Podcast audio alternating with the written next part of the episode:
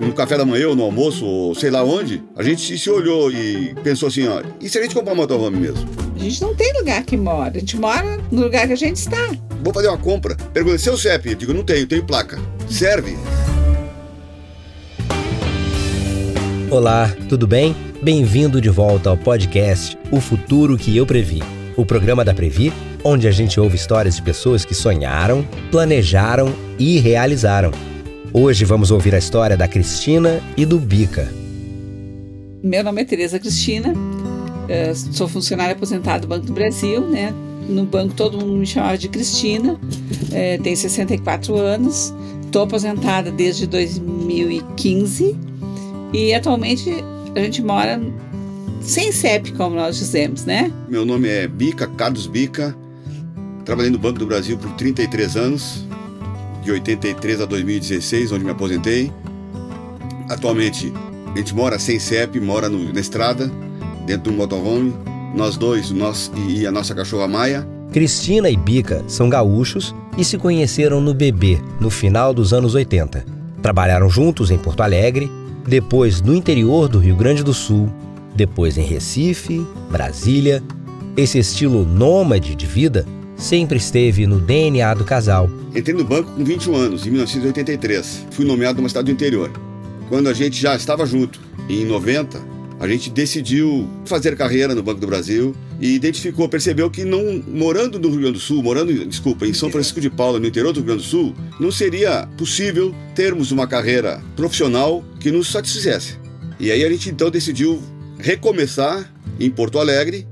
Tão logo a gente chegou em Porto Alegre, surgiu a oportunidade de eu fazer uma seleção interna para ser área de, de consultoria do Banco do Brasil. Em 94 a gente foi morar em Recife.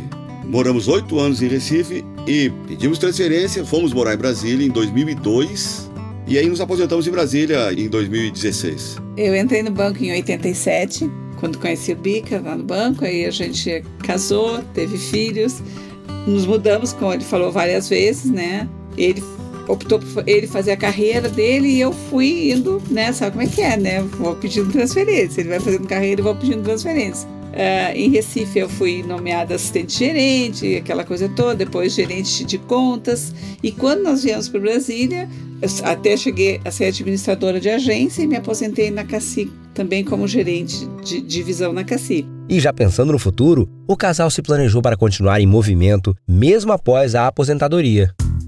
E por que não carregando a casa junto? Nós somos muito inquietos. Nossos planos iniciais era nós viajarmos à América do Sul de moto. Aí depois a gente mudou esse plano para viajar numa Hilux. E aí no fim, até em função dessa cachorrinha que a gente tem, a Maia, é, a gente disse, não, o motorhome vai ser mais legal para a gente viajar, poder andar com a Maia.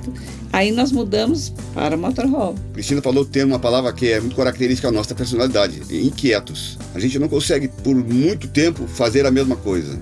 Assim foi na vida profissional e assim também as mudanças constantes de estado, de Porto Alegre para Recife, de Recife para Brasília, foram em parte e principalmente em função de carreira, mas também aderente à personalidade da gente. O caso do motorhome, ele não existia em 90, quando nós nos conhecemos e nos casamos. Ele foi surgindo e assim, naturalmente, a gente foi adaptando os planos, mas assim, o que é importante nessa história é que nós sempre pensávamos o que fazer quando nos aposentássemos a gente sempre programou o dia que se aposentar de não ter onde morar. Tinha essa ideia, vamos mudar de lugar quando a gente se aposentar. A vida não, não, não acontece exatamente como a gente planeja. E aí, com filhos e depois de, de, da gente, filhos crescidos, chegam os netos, a gente dá uma balançada nos planos e essa situação quase nos fez repensar os planos de ficar mais livre. Só que, assim, a, a natureza da gente não permitiu que isso ainda, ainda quem tem influenciado nossos planos, não, não mudou a ideia de viver de uma forma muito mais livre. E o motorhome surgiu numa situação como essa, por uma conversa informal com um, com outro, e, e a gente decidiu, vamos comprar um motorhome? E assim foi assim o ponto inicial da, da virada de chave, já os dois aposentados. Uh, um ano de aposentado eu já tinha e já estava começando a me incomodar que eu tinha que fazer alguma coisa, porque eu estava um ano aposentado e não queria ficar em casa ainda que curtisse os netos, só curtindo o neto. Eu queria continuar vivendo uma vida um pouco mais de aventura. Mas, dentre tantas opções, entre viagens de carro ou de moto, Por que um motorhome? A gente tinha há 15 anos atrás comentado alguma coisa nesse sentido, mas assim, era um sonho para quando aposentados. É, e ficou adormecido em algum lugar. A gente se olhou e. E se a gente comprar um motorhome mesmo?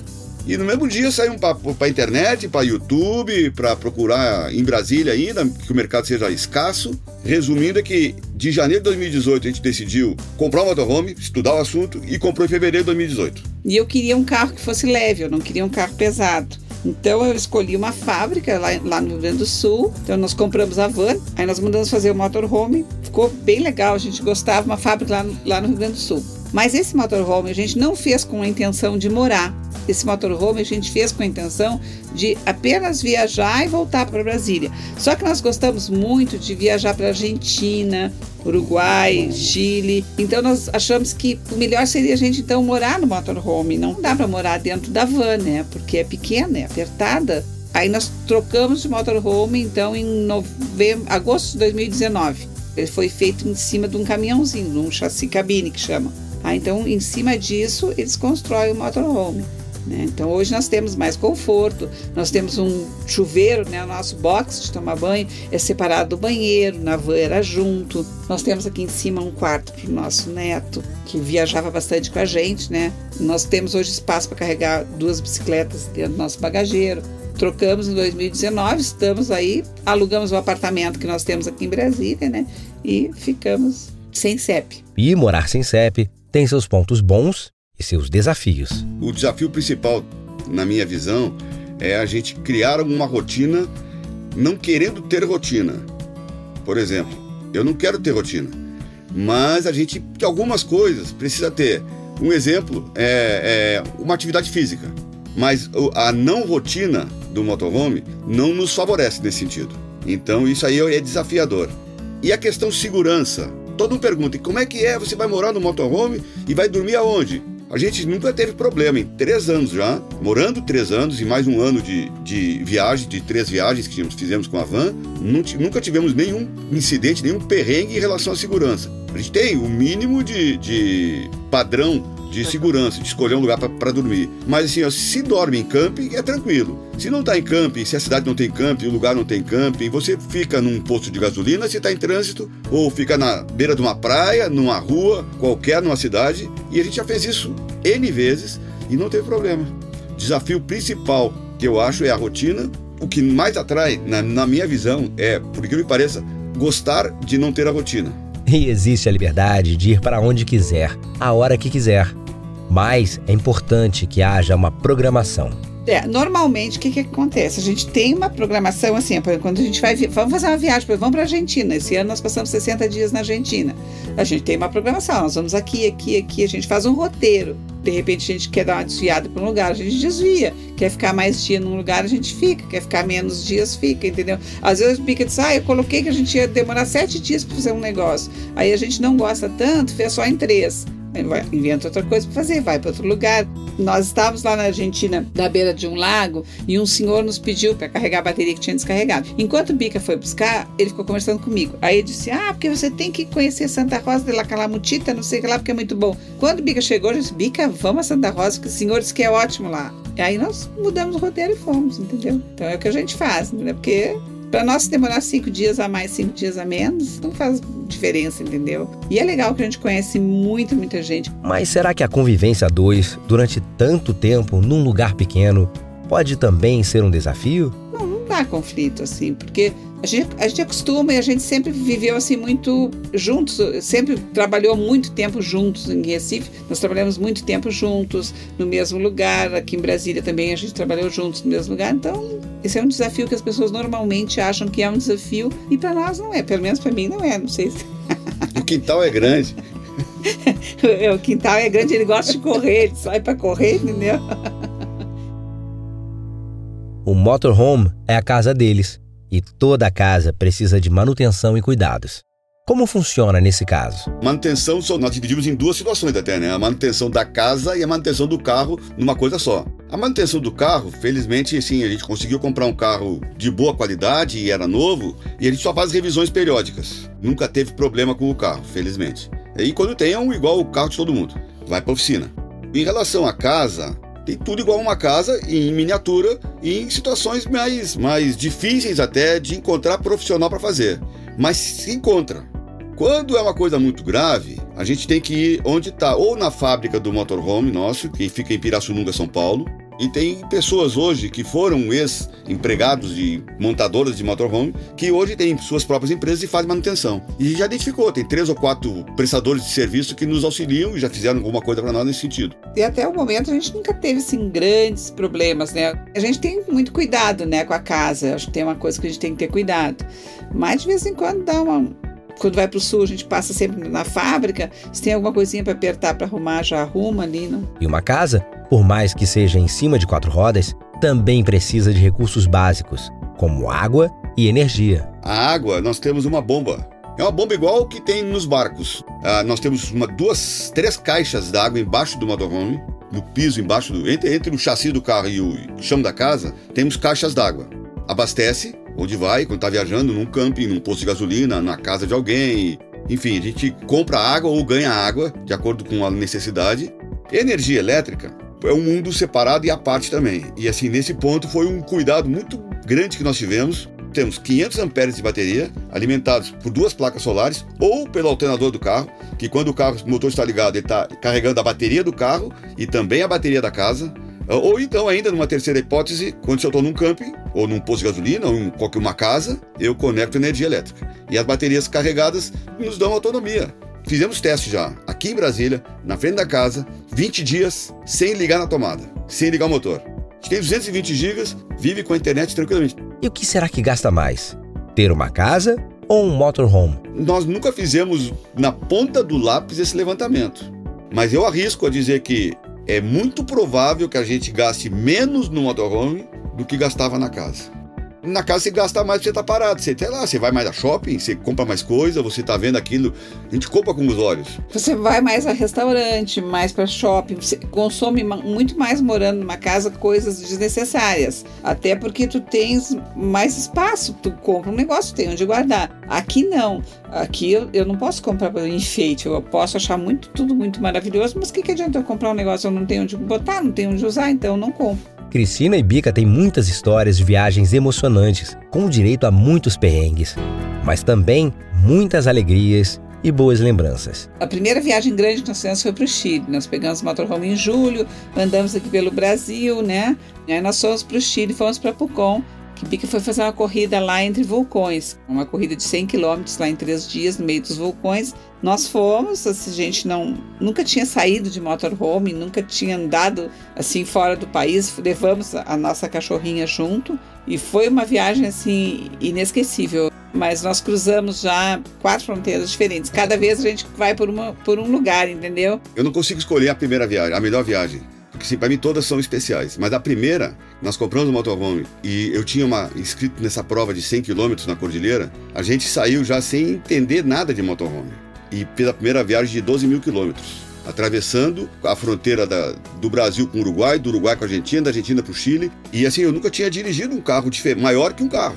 O máximo eu tinha pego uma caminhonete. Eu sempre gostei de correr e fiz essa, fiz essa corrida na, na cordilheira. E o motorhome foi o meu, nosso meio de chegar à corrida e mais importante que isso foi nossa casa enquanto a gente fez a corrida. Então assim, essa é uma viagem especial por ter sido a primeira, sem nenhuma experiência e contando assim, em parte com a ajuda de muita gente, porque a gente já, já tinha conhecido gente que tinha motorhome e perguntava, fulano, aconteceu tal coisa, o que, que eu faço? Ao longo de todos esses anos com o estilo de vida sem CEP, Cristina e Bica já rodaram muito por aí. Nós já rodamos 121 mil quilômetros em quase quatro anos o tempo é, se torna muito diferente quando a gente anda com a casa junto com a gente, né? E a gente às vezes está andando, para, vamos almoçar? Vamos. Aí a gente para uma hora, uma hora e pouco, faço o almoço. Às vezes Bica tá com sono, ah, quero parar, para e dorme, entendeu? Então. É bem, muito tranquilo, muito gostoso. Eu gosto muito. Mas sabemos que nem tudo são flores. Viajar com a própria casa pode trazer muitos desafios. Nós passamos um perrengue grande com o outro motorhome, porque a gente entrou numa estrada lá na Argentina, que era no meio de um charco lá. Nossos amigos estavam de carro, iam para uma pousada, tinha um atoleiro, e aí a gente não conseguiu. Eles com a 4x4 sair nos anos antes de bica, a gente vai atolar.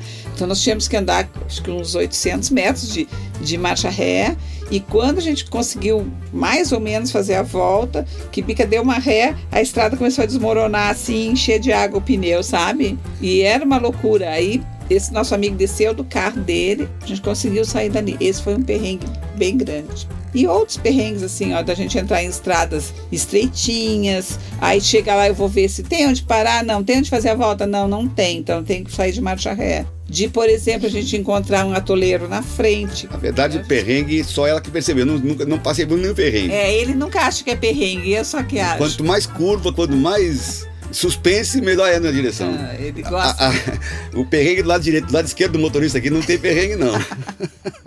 Mas não há perrengue que faça a Cristina e o Bica desanimarem de uma vida mais leve e desapegada. Um dos desafios principais que a Cristina passou muito mais que eu foi desapego. Ah, mas a minha casa, ah, mas o meu minha cadeira, o meu sei lá o que, meu enfeite, meu quadro na parede. Eu digo, o meu é a minha roupa e meus tênis. Não preciso mais nada. Minha máquina fotográfica, meus tênis e a minha roupa.